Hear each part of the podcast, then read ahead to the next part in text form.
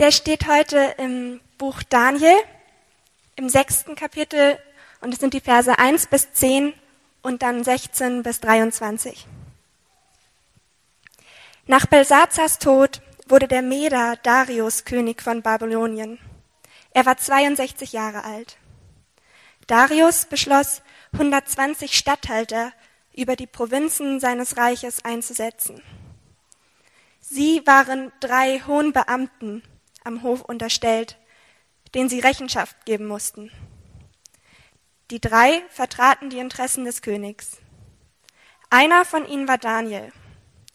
Bald stellte sich heraus, dass Daniel weitaus klüger und begabter war als die anderen Beamten und Statthalter.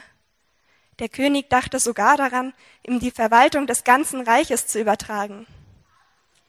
Da suchten die anderen führenden Männer nach einem Grund, um Daniel anklagen zu können.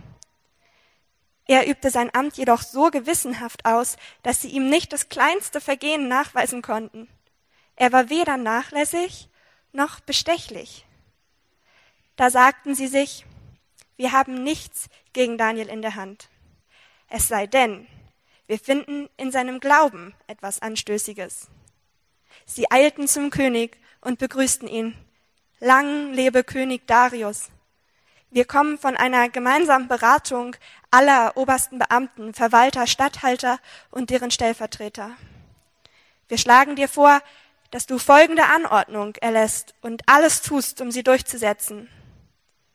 Wer in den kommenden 30 Tagen eine Bitte an irgendeinen Gott oder Menschen richtet, außer an dich, o König, soll in die Löwengrube geworfen werden damit das Verbot nach dem Gesetz der Meder und Perser von keinem widerrufen werden kann, sollte es in einer Urkunde festgehalten werden.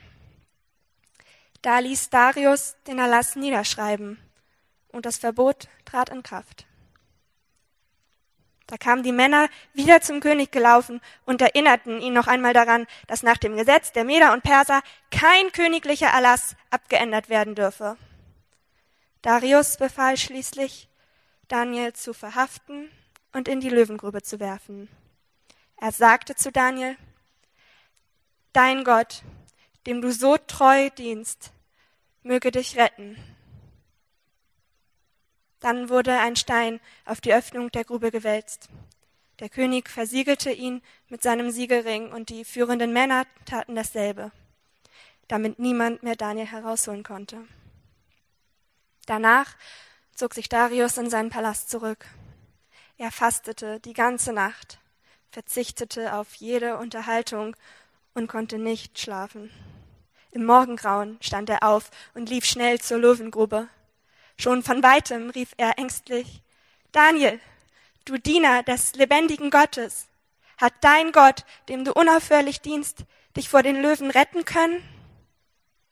Da hörte er Daniel antworten Lang lebe der König. Mein Gott hat seinen Engel gesandt. Er hat den Rachen der Löwen verschlossen. Darum konnten sie mir nichts anhaben. Denn Gott weiß, dass ich unschuldig bin, und auch dir gegenüber, mein König, habe ich kein Unrecht begangen. Darius war glücklich und erleichtert. Sofort befahl er, Daniel aus der Löwengrube zu holen. Man fand nicht die geringste Verletzung an ihm denn er hatte auf seinen Gott vertraut. Guten Morgen, alle zusammen. Letzte Geschichte äh, zu Daniel heute, letzte Predigt äh, zu Daniel heute und ähm, Daniel in der Löwengrube. Meine Lieblingsgeschichte. Wessen Lieblingsgeschichte ist es auch noch? Okay, Top 10. Ja, oder wer hat sie schon mal gehört? Ihr habt sie alle schon mal gehört. Daniel in der Löwengrube, wird so ein Mann in die Löwengrube gesch geschmissen und äh, die Löwen können ihm nichts anhaben. Aus irgendeinem, Grund, äh, aus irgendeinem Grund gibt's da äh, jemand, der größer ist und stärker als Löwen und bindet ihnen das, Mund, das Mundwerk zu und die, die, äh, die starken Zähne. Wie heißt das beim Löwen? Fresse, ne? Maul. Okay, das war der erste Lacher heute. Also, das Maul und dann äh, können sie ihm nichts anhaben. Also Daniel in der Löwengrube ist heute der Text. Und ähm, wir haben ja gesagt in den letzten Wochen, wir schauen uns Daniel an, diese, diese ganzen und die Geschichten von Daniel, weil wir gesagt haben, ähm, Daniel und seine Freunde, das ganze Volk eigentlich, mit dem er, aus dem er stammte, lebten in Babylon, waren dahin vertrieben worden und äh, oder äh, gefangen genommen worden, waren dahin gebracht worden und Babylon war zu der Zeit eine absolut säkulare Gesellschaft. Das heißt, äh, also nicht unbedingt säkular, aber sie war un, un, un, un, unheimlich vielschichtig. Alles war möglich. Ja, da ähm, alle möglichen Leute haben an irgendwelche Sachen geglaubt. Jeder konnte glauben, was er wollte. Es war ähm, sehr ähm, pluralistisch, ist das richtige Wort. Und ähnlich wie heute. Und wir haben gesagt, wir gucken uns die Texte an, weil wir vielleicht davon lernen können, wie man heutzutage auch als äh, gläubiger Mensch sein Glauben leben kann in einer pluralistischen Gesellschaft, die ja heute auch ähnlich ist. Ja, alle möglichen Leute glauben irgendwas, gibt keine Wahrheit mehr und so weiter. Und deshalb haben wir gesagt, okay, wir gucken uns Daniel an. Und heute eben diese Geschichte von Daniel Löwengrube. Und in der Vorbereitung, ähm, ich finde die Geschichte da schon gut. Ja, erstmal Daniel, zweitens Löwen, drittens er wird befreit. Super. Ähm, aber ganz so leicht war es in der Vorbereitung nicht. Ich habe gedacht, oh, meine Güte, mein Text, der wird, eigentlich brauche ich mich gar nicht vorbereiten, so, der wird super leicht, aber genau das Gegenteil äh, ist der Fall. Und ich zeige euch mal, ähm, ich gehe mit euch, ich hoffe, dass wir da, dass ich euch zeigen kann, warum der so schwierig ist und warum der so schwer ist. Ähm, wenn wir uns den Text so mal gehört haben, dann, dann geht's los ja mit diesem Daniel und er macht alles ziemlich gut. Und ähm, und ich zeige auch gleich, was er alles ziemlich gut macht und warum er so beliebt ist und warum der König ihn einsetzen will und so weiter. Das Erstaunliche an dieser Geschichte ist, dass in der Vorbereitung habe ich gesehen, da ist ein Prinzip in dieser Geschichte drin, was Jesus Christus eine ganz schön lange Zeit später auch wieder rauskramt. Ja, Daniel in der Löwengrube auf der anderen Seite ist Jesus Christus und äh, die Bergpredigt, auch schon mal gehört. Und da redet Jesus ähm, da hält er eine ganz schön lange Predigt, aber ein, ein Teil davon ist, ich glaube Punkt drei, vier, fünf und sechs, ist, ihr seid das Salz der Erde, ihr seid das Licht der Welt. Und dieses Salz der Erde Prinzip ist eigentlich das, was Daniel hier auch macht. Und das zeige ich euch am Anfang. Also ich habe eigentlich drei Punkte für euch heute. Ähm, und das erste, das erste, der erste Punkt ist, sei wie Daniel. Also Salz der Erde. Sei wie Daniel. Kennt ihr das? Auf Facebook gibt's ja immer diese, äh, diese, in meinem Facebook Account oder in dem Fenster läuft dann immer so, sind da so kleine Strichmännchen auf so einem Bild und da steht dann, hey, ein Fleisch, äh, ein Stück Fleisch am Tag nur essen, immer fünf Kilometer laufen, dann bist du schön, dann bist du stark, dann bist du attraktiv, sei wie Daniel, sei schlau wie Daniel. Und dann habe ich gedacht, ja gut, der erste Text, so das, was wir hier lesen, ist ungefähr so. Sei wie Daniel. ich zeig's euch. Das zweite ist aber, ähm, der zweite Punkt, den, den könnte man überschreiben unter Yes, we can ja, wir können es schaffen. Und der dritte ist, es gibt noch eine Überraschung in der ganzen Geschichte, okay? Das sind die drei Punkte. Sei wie Daniel. yes, we can. Und es gibt eine Überraschung.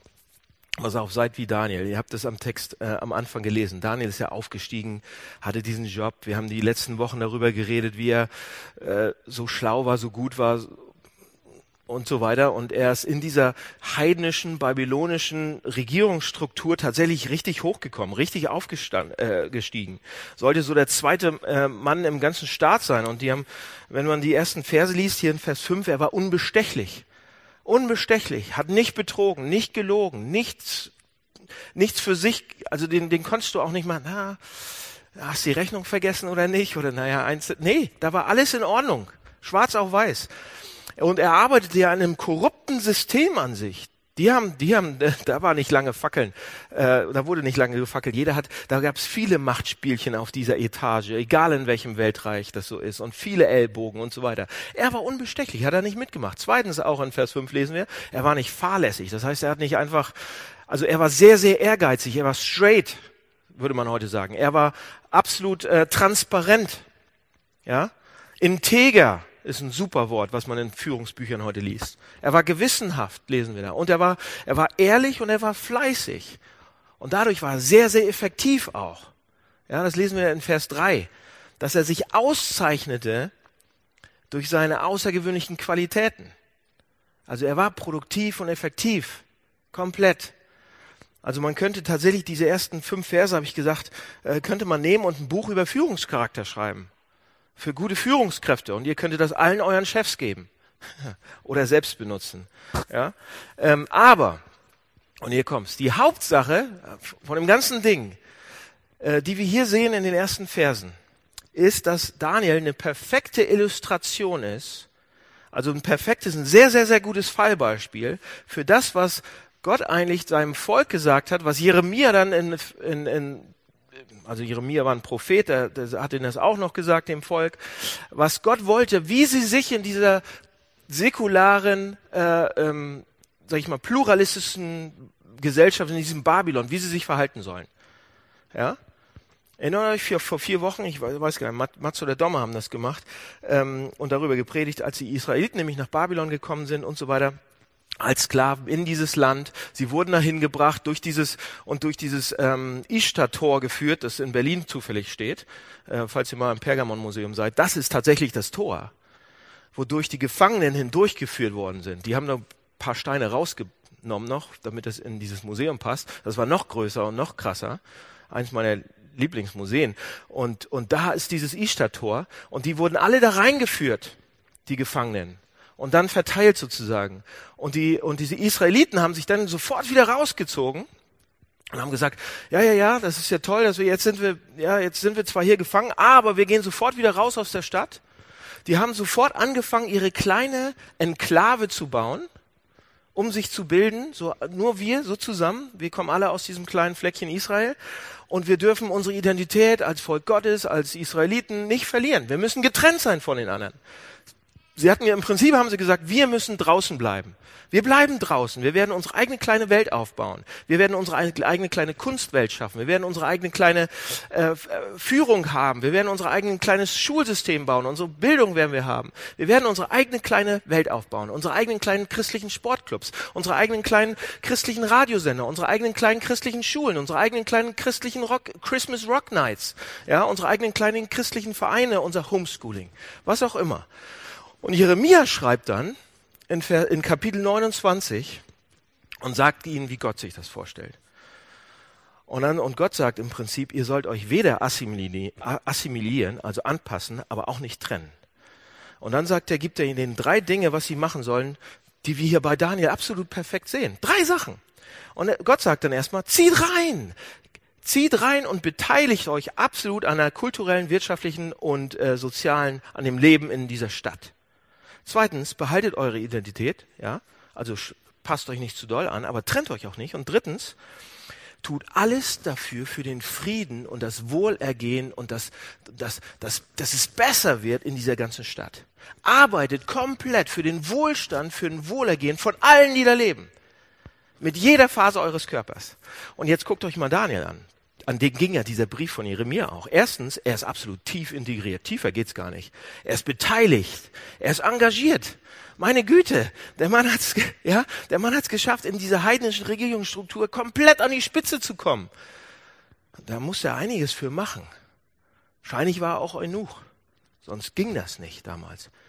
Also der war komplett, so weit braucht er nicht gehen, aber der war komplett, komplett integriert. Ja, der war absolut beteiligt in dieser ganzen Geschichte. Zweitens wusste aber jeder, wofür er steht. Wir lesen das im Text. Die Fenster von seinem, von seinem, von seiner Wohnung waren offen. Ja, und er hat dreimal am Tag gebetet. Dreimal. Nicht fünfmal, nicht einmal, dreimal. Und hat das sehr ernst genommen. Ja, aber jeder konnte sehen, die Fenster waren offen. Die Leute wussten, obwohl er in Babylon war, dass er zu Gott betet, in Richtung Jerusalem. Also nicht irgendwas gebetet hat, sondern dass er zu seinem Gott gebetet hat. Die wussten das. Ja, und drittens, in Vers 2, äh, Vers 2 lesen wir, er setzte sich ein, damit der König keinen Verlust erlitt. Und da, da, dabei übertraf Daniel alle anderen, lesen wir da. Mit anderen Worten, Daniel arbeitet nicht zu seinem eigenen Vorteil, und für seinen eigenen Aufstieg und für seine eigene Karriere, sondern er arbeitete für das Wohl des anderen, für das Wohl des Königs, im besten Fall für das Wohl dann der ganzen Stadt, das ist der ganzen Stadt, jedem Einzelnen besser geht als vorher. Er arbeitet für Sicherheit, für Fortschritt, für Wohlstand, für Fortschritt der Kultur und so weiter, für die ganze Stadt. So, was bedeutet das? Es bedeutet, es bedeutet, dass Daniel eigentlich ein ziemlich, ziemlich, ziemlich gutes Beispiel dafür ist, was Jeremia den Leuten gesagt hat damals, was Gott will, wie sie in dieser Stadt leben sollen. Ja? Und er ist im Prinzip dann, könnte man sagen, auch ein sehr, sehr, sehr gutes Beispiel dafür, was es bedeutet, das Salz der Erde zu sein. Ja? So, was bedeutet das? Das Salz der Erde. Salz, Jesus, Jesus ist Salz. Wir lesen das hier. Er, er, ja, also Daniel ist das Salz der Erde, aber Jesus ist das Salz der Erde auch. Und Jesus sagt, ihr sollt es auch sein. Was, was bedeutet das, wenn Jesus sagt, ihr seid das Salz der Erde? Was bedeutet das für uns heute? Dieses Jeremia-Prinzip eigentlich runtergebrochen auf Salz der Erde, okay, und jetzt für uns, was bedeutet das? Guckt euch mal Jesus an. Er war drin. Er war komplett drin. Er hat sich, er hat sie umarmt, Leute. Er hat sich engagiert, berührt, beteiligt. Die Geringen, die Außenseiter, die, die Aussätzigen. Jesus war Salz, absolut. Und Salz, Leute, muss immer raus. Salz alleine im Salzstreuer ist immer, da passiert nichts. Also wenn, wenn man Salz irgendwie schmecken will oder die Wirkung sehen will, das muss raus. Wenn es zusammenbleibt, passiert gar nichts. Ja, sitzt da nur. Aber wenn man Salz streut, verstreut in eine Suppe macht oder so, dann verbessert sich der Geschmack. Aber Leute, es geht nicht um Geschmack. Heute würden wir sagen, ja, wir nutzen Salz für einen guten Geschmack. Also müssen wir als Christen in, hier überall in Hamburg sein, damit Gott diese Welt noch schmeckt. Ist Bullshit. Stimmt nicht. Wisst ihr, was die Leute, was, was Salz damals, als, zu was Salz damals benutzt wurde? Und das ist ja unser Kontext. Nicht heute. Salz war damals viel zu wertvoll für Geschmack. Die haben das nicht für Geschmack benutzt. Salz in der Antike war konservierend. Fast nur. Ja? Salz wurde verwendet, um an Dinge rangemacht zu werden, die sonst schlecht werden. Salz brauchte man, damit Dinge nicht auseinanderfallen, damit Dinge nicht zerrissen werden, damit Dinge nicht zum Himmel stinken, damit Dinge nicht wirklich in sich zusammenfallen und schlecht werden und Maden drin sind und, und ihr wisst, wie das aussieht. Nimmt man ein Stück Fleisch, äh, irgendwo am besten in so einer Stadt, wo 40 Grad im Sommer sind und lasst das so mal liegen. Fünf Wochen. Was passiert, wenn da kein Salz dran ist? Oder es im Salz drin liegt? Salz wurde verwendet, um Sachen zu konservieren, um, um, um sie haltbar zu machen. Oder Salz wurde, man könnte sagen, Salz wurde verwendet, da an Dinge ranzumachen, damit sie nicht auseinanderfallen, damit sie sich nicht zersetzen, damit sie nicht kaputt gehen, sondern damit sie sich halten. Okay, und Jesus sagt, Christen sind das Salz. Ihr seid das Salz. Was heißt das? Es bedeutet, dass eigentlich unsere Aufgabe ist, an Orte zu gehen, damit sie nicht auseinanderfallen in Städte zu gehen, an Orte zu gehen, in unsere Ghettos zu gehen, damit sie nicht auseinanderfallen, damit sie nicht in Unordnung sozusagen zerbrechen und so weiter. Ja? Oder, ja, Orte ist eins, damit wir in Beziehung gehen, damit wir in diese Kultur gehen, in Gesellschaft gehen, überall hin. Das ist das Salzprinzip. Ja? So, wie machen wir das? Wie machen wir das? Haben wir schon mal gefragt, wo sollten wir eigentlich als Christen leben? Ah, das ist eine harte Frage, ne? Wo sollten wir, heutzutage machen wir das eher anders. Wir sagen, also, ich möchte gerne das studieren, ich möchte gerne da und da wohnen, so und so viel Geld will ich studieren und hier und da. Wir, wir stellen die Fragen gar nicht. Wir, wir, wir stellen die Frage überhaupt nicht, wo sollte ich als Christ leben, damit irgendwas nicht auseinanderfällt, damit irgendwas nicht zerbricht. Ähm,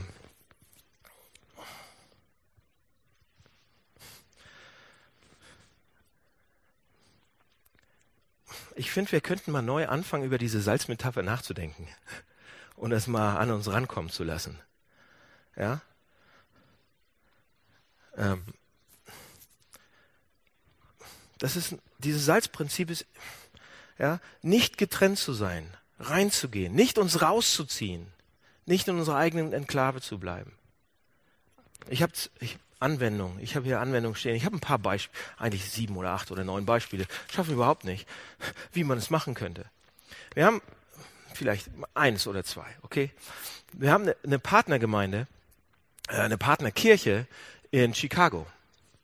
Und das hat mich sehr beeindruckt, was da einige Leute gemacht haben. Die haben nämlich, ähm, also zwei, drei Familien haben sich zusammengetan und haben gesagt, wir ziehen in einen Stadtteil von Chicago, der droht auseinanderzubrechen, wo mehr, wo es, wo es, wo es schlechter aussieht, wo es sozial schlechter aussieht als in vielen anderen Stadtteilen. Sie haben das gemacht, sind in so einen Block gezogen, ähm, ein, zwei Blocks und so weiter, der, der wirklich nicht schlecht äh, aussah und sind da als Familien, mehrere Familien zusammen und haben da gewohnt und haben diesen Stadtteil besser gemacht, damit er nicht auseinanderbricht. Und ähm, das ist ganz schön krass. Aber die haben das gemacht. Ja? Oder eine andere, eine andere Familie hier in Deutschland. Und das finde ich noch viel krasser. Äh, eigentlich. Oder nicht viel krasser, aber hier in Deutschland gibt es auch Familien, die sind, ähm, das ist eine wahre Geschichte, die sind nach Neubrandenburg gezogen. Und zwar nicht irgendwo in Neubrandenburg, da gibt es auch nette Ecken, sondern die in so ein Russenhochhaus, was die in den 80, 70ern und 80ern, diese Ghettohäuser. Wisst ihr, was in Marzahn alles steht? Gibt es in jeder großen Stadt in Ostdeutschland auch. Und in Neubrandenburg gab es es auch und die sind da reingezogen. In diesen, in dieses, in dieses Haus. Und das sind diesen, die haben nur so eine kleine dünnen Wände, da hört man alles von ersten Stock bis 15. Stock.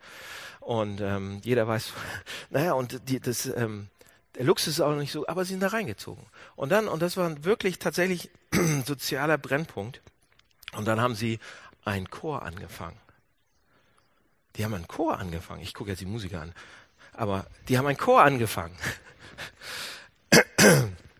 Und, ähm, und was sie dann gemacht haben, ist, die haben Leute zusammengeholt, die überhaupt nicht singen wollten, singen konnten, aber sie haben einen Chor mit denen angefangen. Und irgendwann war dieser Chor so beliebt und so groß, die haben auch ein Stadtfest gesungen. Und diese jungen Leute, die da hingezogen sind, haben den anderen Leuten, die in diesem Ghetto, die keine Chance hatten, da rauszukommen, in irgendeiner Form eine Möglichkeit, eine, Stimme, eine Möglichkeit gegeben, eine Stimme zu haben. Haben, haben sich mit denen hingesetzt, haben geübt, sind, haben eine Tournee gemacht und so weiter und so weiter. Alles auf ihre Kosten. Toll! Super Beispiel. Ja? Ähm, zieht euch rein, einige von uns würden das in Mümmelmannsberg machen oder im Ostdorfer, Ostdorfer Baum. Born heißt er. Danke. Ostdorfer Born. Ihr wisst, ich weiß nicht mal den Namen, ist das. Pass auf. Ähm, für einige bedeutet Salz zu sein genau das. Für andere bedeutet Salz zu sein, in, in kaputte Beziehungen reinzugehen. Oder Beziehungen, die zersplittern und so weiter. Dann könnte ich jetzt weitermachen und weitermachen und weitermachen. Aber, Freunde, lasst mich mal zum zweiten Punkt kommen hier irgendwann. So, das ist das Salzprinzip. Ja, sei wie Daniel. Tu das. Und dann habe ich mich hingesetzt die Woche und habe und hab gesagt, okay, ist das, was dieser Text bedeutet? Diese fünf Verse von Daniel und dann wird er ja verraten sozusagen von irgendwem und kommt in die Löwengrube und Gott befreit ihn. Was bedeutet dieser ganze Text? Das erste, okay, ist klar. Sei wie Salz, sei wie Daniel, geh dahin und so weiter. Aber und ich, und ich saß und habe gedacht, was bedeutet dieser Text? Dann habe ich Kommentatoren gelesen. Ich habe sogar meinen Mentor angerufen und einige Leute und haben mit denen darüber und, und den Text selber viel gelesen und versucht zu exegetisieren und dieses ganze Ding gemacht. Und dann habe ich gesehen, oftmals, wisst ihr, wie dieser Text eigentlich traditionell ausgelegt wird? So, wir haben den bestimmt tausendmal, also wenn ihr schon Kirchenkinder gewesen seid und immer seid, wenn ihr, wenn ihr irgendwann mal ganz klein gewesen seid im Konfirmandenunterricht, Sonntagsschule, wie auch immer, ähm, dann wird der Text auf eine ganz witzige Art und Weise äh, ausgelegt. Und ein Mentor von mir hat eben auch gesagt, hat gesagt, das ist einer der bekanntesten Texte für, die, für Christen und für Leute, die keine Christen sind. Und der Grund, warum es viele schwache Christen gibt oder viele Leute, die nicht so eine nicht so dicht an Gott drin sind. Oder der Grund, warum es sogar so viele Christ, äh, Leute gibt, die keine Lust haben, Christen zu werden, ist, weil dieser Text oder einer der Texte, weil der so bekannt ist, falsch gelesen wird. Falsch ausgelegt wird. Und wisst ihr, wie, wie, wie wir das gemacht haben früher? Unser, unser, die haben immer gesagt, die traditionelle Art und Weise, diesen Text zu lesen, war, oh, das ist Daniel. Sei wie Daniel, sei gut wie Daniel. Und wenn du dann in Schwierigkeiten kommst, Löwengrube, dann wird Gott dich retten. Ja? Schaut euch diese, diese Geschichte an. Ist es nicht spannend? Ist es nicht toll? Wie da jemand kommt und das Maul verschließt von den Löwen? Ja? Sei, sei so mutig wie Daniel. Gott wird dich retten. Gott wird, Gott wird, letzten Endes, was ist die Moral der Geschichte, wenn wir die so lesen und verstehen? Moral der Geschichte, wenn du so gut bist wie Daniel, du, du machst so viele gute Sachen. Brauche ich das? Ja. Vielen Dank. Wenn du so viele gute Sachen machst wie Daniel und dann passieren dir schlimme Dinge in deinem Leben. kriegst Krebs. Ja, das ist eine schlimme Sache. Du bist arbeitslos, dies passiert, deine Frau läuft weg, dein Mann läuft weg, irgendwas, was weiß ich, schlimme Sachen. Ja? Gott wird dich retten. Schickt einen Engel, schickt sonst irgendwas und dann nichts wird dir passieren. Das heißt, die Moral der Geschichte ist, wenn du wirklich an Gott glaubst, wenn du Gott, wirklich vertraust, dann wird dir nichts wirklich Schlimmes passieren. Und nichts wirklich Schlechtes wird dir, wird, wird dir geschehen. Hm? So, ist das richtig? Ist das, was der Text sagen will? Ja, was will er denn dann sagen? Natürlich ist das nicht richtig, das stimmt auch nicht. Ja? Aber wir haben das so oft gehört, kein Wunder, dass irgendwie Christen sagen, pff, wenn die an sowas oder, oder Freunde von euch sagen, wenn, wenn Christen an sowas glauben, pff, das funktioniert doch nicht, stimmt doch nicht. Das stimmt doch auch nicht. Guck mal, wie viele schlimme Sachen uns passieren. Ja, und dann kannst du auch wieder Beispiele nehmen. Bonhoeffer zum Beispiel. Sehr, sehr guter Mann. Hat wahrscheinlich auch dreimal täglich gebetet und so weiter. Lief alles gut für den. Wurde erschossen von den Nazis. Martin Luther King. Auch ein sehr guter Mann. Hat wahrscheinlich auch mehr gebetet als wir alle. Lief auch alles gut für den, oder? Johannes der Täufer war auch ein Supermann. Kopf ab. Jesus Christus selbst. Lief alles gut für ihn, oder? Der hat wahrscheinlich Gott mehr vertraut, seinem Vater, als wir alle zusammen. Vereint. Ja? Und wenn wir dann sagen, oh, dieser Text meint bestimmt, wir müssen nur das Richtige tun, so sein wie Daniel oder Jesus, dieses Salzprinzip, und wenn wir dann in Schwierigkeiten kommen und in der Löwengrube irgendwie landen, oh mein, dann müssen wir noch, noch mehr beten, noch mehr, also mutig sein und egal auf die Löwen, ich sehe sie ja schon, ich rieche schon den Atem, egal, Gott wird mich retten. Das stimmt nicht. Das ist nicht, was der Text sagen will. Also sitze ich jetzt hier oder stand die letzte Woche und saß die letzte Woche und habe gesagt, aber was will er denn sagen? Weil die ganzen Kommentatoren, die ich gelesen habe, die waren sich echt unsicher. Die haben gesagt, wir wissen nicht genau, was er... Puh, meine Güte, wo geht dieser Text hin? Altes Testament. Was will der sagen? Und ich hatte keine Ahnung, bis ich Samstagmorgen alleine im Wald unterwegs war und zweieinhalb Stunden alleine hatte. Und ich saß da und ich habe hab echt gebetet und gedacht, was bedeutet das? Was bedeutet dieser Text? Ich weiß es noch nicht, aber was bedeutet der Text? Und dann hatte ich's. Und jetzt kriegt ihr es auch. So, was bedeutet dieser Text? Seht ihr, wenn wir diese Geschichte lesen, und Daniel, und der macht so viele gute Sachen, und der hat diese Erfahrung, dieses Wunder passiert mit den Löwen, dann wollen wir das auch. Wir wollen das ja gerne. Wir wollen auch so sein wie Daniel. Ja? Wir wollen auch ein Held sein oder eine Heldin. Das ist gar nicht so weit weg. Wir wollen der Held sein. Wir sind das Zentrum unseres eigenen Universums. Das ist nur ganz normal. Wir wollen auch ein Held sein. Aber wir wollen auch Daniel sein. Aber wir sind es nicht. Wir sind es nicht. Wollt ihr ein Beispiel? Wer von euch betet dreimal täglich? Okay, da, vielleicht der eine oder andere macht das noch. Wer von euch hat noch nie gelogen, betrogen oder sonst irgendwas? Wer von euch arbeitet, so wie Daniel, für das Beste dieser Stadt, ohne auf sich selbst zu gucken? Nur. Wer von euch ist ein Neunuch? Nee. Das nicht. Aber wer von euch kommt überhaupt nah an das ran, was Daniel hier macht? Wie integer der ist, wie er sich aufgibt für den anderen, wie er rausgeht, wie er reingeht in diese Stadt. Ja? Wer, wer macht das von uns?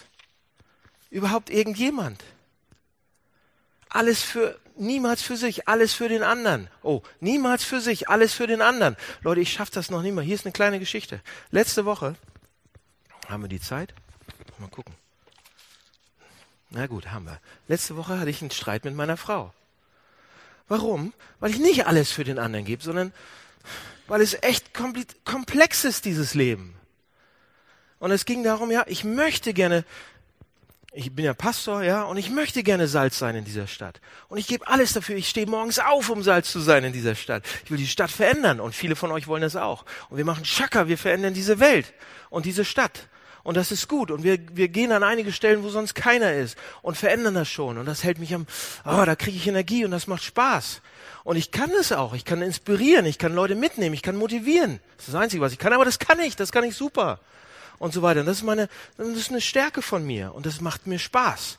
Und ich liebe das. Und ich mache es auch. Das ist mir egal, ob da 40 oder 60 Stunden, aber ich mache das und ich liebe das. Ja? Und, ähm, und meine Frau ist das manchmal zu viel. Ja? Und man kann eben zu viel für die Arbeit tun man kann zu wenig für die Familie da sein. Andersrum geht's aber auch. Man kann oftmals auch, manchmal, zu viel für die Familie da sein. Sagen, für meine Familie, oder oh, muss ich das noch machen, das noch machen, das noch machen, alles ist super, damit meine Familie sich super gut fühlt und damit ähm, den Kindern es gut geht und damit wir die beste Schule haben und damit alles dieses ist und ich achte nur noch auf die, auf die Familie und damit wir genug Geld haben und damit meine Kinder irgendwann Karriere haben und ich bin nicht mehr Salz. Es geht auch die rum. So, was habe ich jetzt damit gemacht? Das ist ein Dilemma. Ich möchte, aber ich möchte auch für die Familie da sein. So, jetzt falle ich vielleicht einigen Leuten in den Rücken, Männer oder Frauen, die ganz viel arbeiten. Leute, Familie ist immer wichtiger. Okay? Erster Punkt, Familie ist immer wichtiger. Wenn ihr da die Balance nicht trefft, lieber hier. Immer. Ja? Und trotzdem, auch wenn ich hier auf meine Familie will ich ja Salz sein. Und Leute, ich schaffe es nicht, das zu machen wie Daniel so mich reinzugeben mit so einer überhaupt nicht. Obwohl es mein Job sein würde. Also Leute, hier ist mein Punkt, den ich machen würde. Wir sind nicht Daniel. Wir sind an dieser Geschichte. Lasst uns nicht in diese Geschichte setzen, äh, dass wir Daniel sind. Sind wir nämlich nicht. Ja? Sind wir überhaupt nicht. Aber wovon redet dieser Text? Wenn wir nicht Daniel, wovon redet dieser Text? Guckt euch, guckt euch mal an. Daniel ist Salz. Einige Leute sind neidisch auf Daniel. Daniel wird verhaftet von den führenden Männern, den Elite-Männern so. Daniel wird falsch angeklagt. Daniel wird angeklagt für Gotteslästerung. Daniel vertraut Gott wie sonst da kaum jemand. Daniel wird in ein Grab gelegt, in eine Grube gelegt. Und ein Stein wird davor ge und versiegelt. Und am nächsten Morgen klingelt da irgendwas? Jetzt kommen wir zum dritten Punkt eigentlich schon, die Überraschung. Klingelt bei euch da irgendwas? Dieser Text, Leute, weist auf Jesus Christus hin wie kaum jemand anders. Das ganze Alte Testament übrigens weist auf Jesus hin. Wenn wir Mose, wenn wir Josua. Aber hier, dieser Text, ich hab, saß davor und habe gesagt, was will er mir sagen? Es ist wie so ein Richtungsschild auf Jesus. Die Leute waren neidisch auf ihn, haben ihn angeklagt deshalb, von den führenden Männern verhaftet, das ist fast wörtlich, falsch angeklagt, wegen Gotteslästerung angeklagt, Jesus Christus. Er vertraut Gott wie kaum jemand anders. Er wird in ein Grab gelegt, nachdem er ne, zerrissen wurde, worden ist. Ein Stein wird davor gelegt, wird versiegelt und so weiter. Überraschung! Dieser Text hat erstmal nicht viel mit uns zu tun, sondern er zeigt uns, er führt uns hin zu Jesus. Aber es gibt zwei große Unterschiede im Text. Ja? Zwei große Unterschiede. Der erste ist, Daniel kommt ja wieder raus ne, aus, dieser, aus dieser Löwengrube und er erzählt dem König von einem Engel, der da gewesen ist. Lesen wir im Text. Der ihn gerettet hat sozusagen. Der Engel des Herrn. Aber wer ist der Engel des Herrn? Bei Jesus im Grab gab es keinen Engel des Herrn. Wisst ihr warum? Jesus Christus ist der Engel des Herrn. Hä? Was? Pass mal auf. Im, im, im Alten Testament tauchen ja immer ein paar Engel auf. Manchmal Gabriel, manchmal äh, Michael, manchmal die Erzengel und so weiter. Und immer wenn die auftauchen, großes Hallo, großer Engel und so weiter. Alle haben Angst und alle pff, auf die Knie. Und die Engel sagen mir, nein, tu das nicht, tu das nicht. Ich bin zwar ein Erzengel, ich bin der größte von allen Engeln, aber bete mich nicht an, bin ich nicht würdig. Der Engel des Herrn taucht auf, jedes Mal im Alten Testament Leute auf die Erde beten ihn an und er sagt, alles klar, gut, mach weiter. Ist, ich bin würdig. Ja? Jesus Christus im Alten Testament ist meine, meine Meinung. Einige sehen das ein bisschen anders, aber einige Kommentare gehen davon auch aus. Bei Daniel war der Engel und er hat ihn gerettet. Bei Jesus gibt es keinen Engel, weil er der Engel selbst war. Und Leute, der Engel geht da rein. Auch. Seht ihr das? Im Feuerofen war er drin. In die Löwengrube geht er rein. Er geht rein. Jesus geht rein in diese Welt. Kommt rein in diese Welt. Okay, das ist der erste Unterschied, der Engel. Und das zweite Unterschied, seht ihr, Daniel kommt am nächsten, am nächsten Morgen aus der Sofa, aus der Sofagruppe, sag ich. Also Daniel kommt am nächsten Morgen unversehrt aus der Sofagruppe raus. Aus der Löwengrube. Und er hat keinen einzigen Kratzer. Wisst ihr noch? Steht im Text. Er kommt raus aus der Löwengrube und hat keinen einzigen Kratzer. Jesus Christus ist völlig fertig. Er hat so viele Narben, wie man nicht gar nicht vorstellen kann. Das ist ein Unterschied. Alles andere ist sehr, sehr ähnlich. Jesus Christus hat eine Dornkrone auf dem Kopf. Jesus Christus Rücken ist komplett kaputt. Hat, ein, hat Nägelmale überall an den Füßen und, an den, und, und einen Stich in die Seite. Und er stirbt. Daniel stirbt nicht. Jesus Christus stirbt. Komplett. Warum, Leute? Warum gibt es diese zwei Unterschiede? Warum gibt es diesen Text, der uns dahin weist auf Jesus? Aber warum gibt es diese beiden Unterschiede? Hier ist die Antwort. Und jetzt kommen wir wieder ins Spiel. Seht ihr, Daniel hat dies alles gehalten und war so eine tolle Person. Unser erster Punkt war das. Sei wie Daniel. Und er war so toll. Er hat sich an das Gesetz der Meder und Perser, Perser, der Meder und Perser gehalten. Wenn ihr mal überlegt, wer die Meder und Perser waren, was der Gesetzeskodex Hammurabi war und so weiter. Riesending. Gehe ich jetzt nicht drauf ein, aber das war, das war so die Vorform von, von, von, von Gesetzesschreibung. Sehr, sehr wichtig. Hatte, hatte ganz viel in Kultur und Gesellschaft bewegt. Das Gesetz der Meder und Perser, das war, das war was. Da war, stand schon ganz viel drin. Ja, und Daniel hat es gehalten. Er war ziemlich, ziemlich gut. Und man braucht ja auch irgendwie Gerechtigkeit, ein Gesetz, damit man ein Volk regieren kann oder ein Reich regierende Menschen führen kann und so weiter. Aber was ich eben schon gesagt habe, keiner von uns ist so wie Daniel. Selbst wenn wir Salz sein wollen ohne Ende, wir sind es nicht. Wir tun unseren Leuten ja sogar noch weh, die wir gerne mögen und hüpfen von, und manchmal ist es so komplex, wir hüpfen von einem Bein auseinander, von auf den anderen und kriegen unsere Ehe nicht hin. Oder unsere Freundschaften oder sonst irgendwas und tun dem anderen weh. Und tun uns selbst weh. Ja, wir halten das nicht. Wir sind nicht wie Daniel.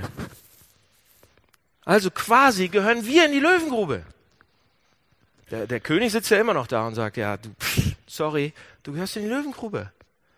Ja, und wenn Darius schon dieser König, der Chef von den Medern und Persern war, Gott ist doch noch viel größer als Darius. Ja, und er hat auch ein Gesetz. Und das ist sehr, sehr, sehr gut. Das würde uns ganz schön viel helfen. Aber wir schaffen das nicht. Nicht einen, nicht einen Tag lang. Also quasi gehören wir in die Löwengrube. Aber habt ihr das gesehen? in der Löwengrube, bei Daniel ist ein Engel. Aber Jesus Christus, wohin diese Geschichte weist, geht der Engel selbst rein. Und er ist alleine in der Löwengrube. Wisst ihr warum? Damit wir nicht mehr rein müssen. Der Engel geht alleine rein, damit wir nicht mehr rein müssen. Unser Herr Jesus Christus geht alleine ans Kreuz, damit wir nicht mehr rein müssen. Unser Herr Jesus Christus geht alleine ins Grab, damit wir nicht rein müssen. Und was ist jetzt mit den Löwen nochmal? Gestern hat mich jemand gefragt, warte mal, aber die Löwen, was sind denn meine Löwen im Leben? Vor denen ich Angst, Leute, die Löwen meinen das nicht. Die Löwen meinen nicht, dass wir hier äh, äh, Angst vor, die Löwen meinen was völlig anderes. Seht ihr, der Engel des Herrn, also Jesus Christus, geht ans Kreuz und stirbt am Kreuz. Wisst ihr noch, was er sagt? Am Kreuz? Psalm 22. Er zitiert, Jesus Christus am Kreuz zitiert Psalm 22 und er fängt da an, zweiter Vers. Mein Gott, mein Gott, warum hast du mich verlassen? Ja, die, die auf mich neidisch sind und so weiter. Vers 8, die haben mich, die haben mich verraten und, und haben mich dahin gebracht. Aber ich will auf den Herrn vertrauen. Und dann Vers 14. Sie sperren ihr Maul gegen mich auf wie ein reißender und brüllender Löwe. Sie teilen das Gewand und werfen das los. Und dann Vers 22, er rette mich aus dem Rachen des Löwen. Jesus Christus am Kreuz zitiert Psalm 22. Mein Gott, mein Gott, warum hast du mich verlassen? Zwei Verse später lesen wir von diesen Löwen. Was bedeuten die Löwen? Wisst ihr, was in Amos gesagt wird? In Amos am Anfang?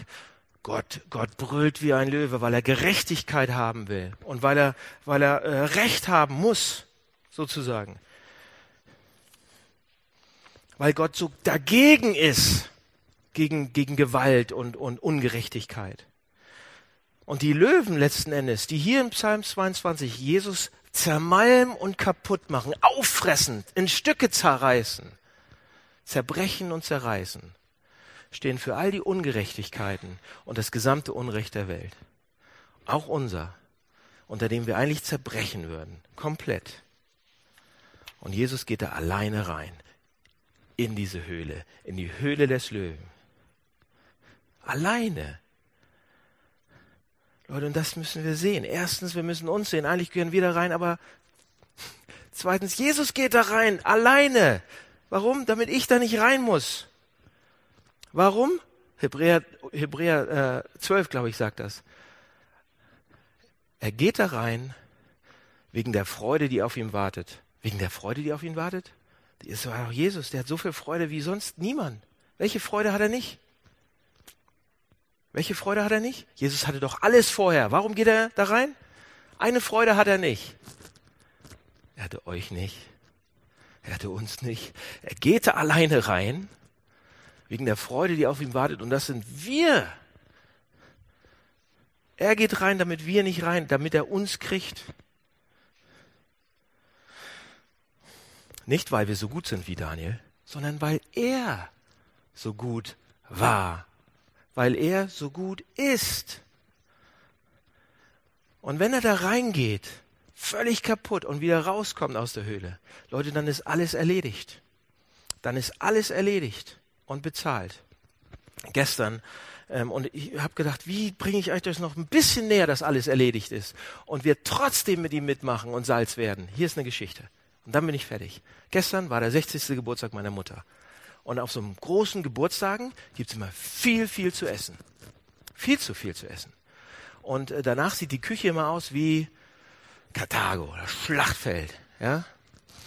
Also so richtig schlimm. Könnt ihr euch nur vorstellen. Großes, ähm, große Tafel gewesen, tausend Leute, also nicht tausend, aber viele, viele Leute. Und die Küche sieht aus wie ein Schweinestall. Pass auf. Und ich saß dann da auf dem auf dem, in dem Sessel und habe gedacht, meine Güte. Und das ist jetzt ein, ein simples Beispiel, aber es drückt so ein bisschen aus, was das Evangelium. Und ich sag's da und dachte, boah, ich kann nicht mehr, völlig fertig. Völlig ein harter Tag, harte Woche und so weiter. Und wenn dann jemand kommt und diese Küche aufräumt und die ist blitzeblank danach, die sieht besser aus als vorher im Prinzip hat er die ganze Küche neu aus, aus, also neu reingebaut, so im Prinzip. So sieht das aus. Alles erledigt. Alles fertig. Und du sitzt da noch und denkst, boah, geil, geil. Alles erledigt. Jede, jedes Schüsselchen zurückgebracht. Jedes, die Reste sind schön irgendwo eingefroren und alles perfekt. Und ihr sitzt da und könnt kaum noch. Und dann sagt er, alles fertig. Alles perfekt. Aber das ist noch eine Kleinigkeit. Wollen wir die zusammen machen? Und was sagt ihr? Ich komme hoch vom Stuhl. Ja, ich mach, ich mach die Sache mit dir zusammen. Ich ziehe in Ostdorfer Born oder wo auch immer hin. Ja, ich mache, ich will auch ein bisschen Salz sein. Wenn alles für dich erledigt ist, dann sagst du, ja, ich, ja, ich mache ein bisschen. Und das Evangelium ist so viel tiefer, Leute, so viel breiter als dieses kleine Küchenbeispiel. Aber das ist, was die Geschichte uns sagen will. Es geht nicht darum, was, was ihr machen müsst alles. Es geht darum, was er getan hat. Alleine in die Löwengrube rein, alleine ans Kreuz, damit wir da nicht hin müssen. Und aus, das ist Gnade. Alles geschenkt und aus dankbar, aus Dank dafür können wir Salz sein, oder? Und zumindest üben, Salz zu sein und das zu trainieren bis. Okay, lass mich beten. Jesus, vielen Dank für diesen Text der uns echt, der mich überrascht hat, so tatsächlich. Und mich immer wieder überrascht. Ähm, danke, dass du gut bist. Und dass du mehr, du bist nicht ein Beispiel, du bist, ähm, du gehst da rein und du machst es fertig. Und wenn ich das sehe, das berührt mich. Ähm, auf deine Kosten machst du das. Und ich ähm, bitte dich, dass uns das nicht egal ist und egal wird, sondern dass uns das auch berührt und dass du uns so mitnimmst. Mit deiner Gnade, dass du uns äh, überschwemmst damit und dass uns das äh, verwundert und wir anfangen auch Salz zu werden. Noch viel, viel mehr. Amen.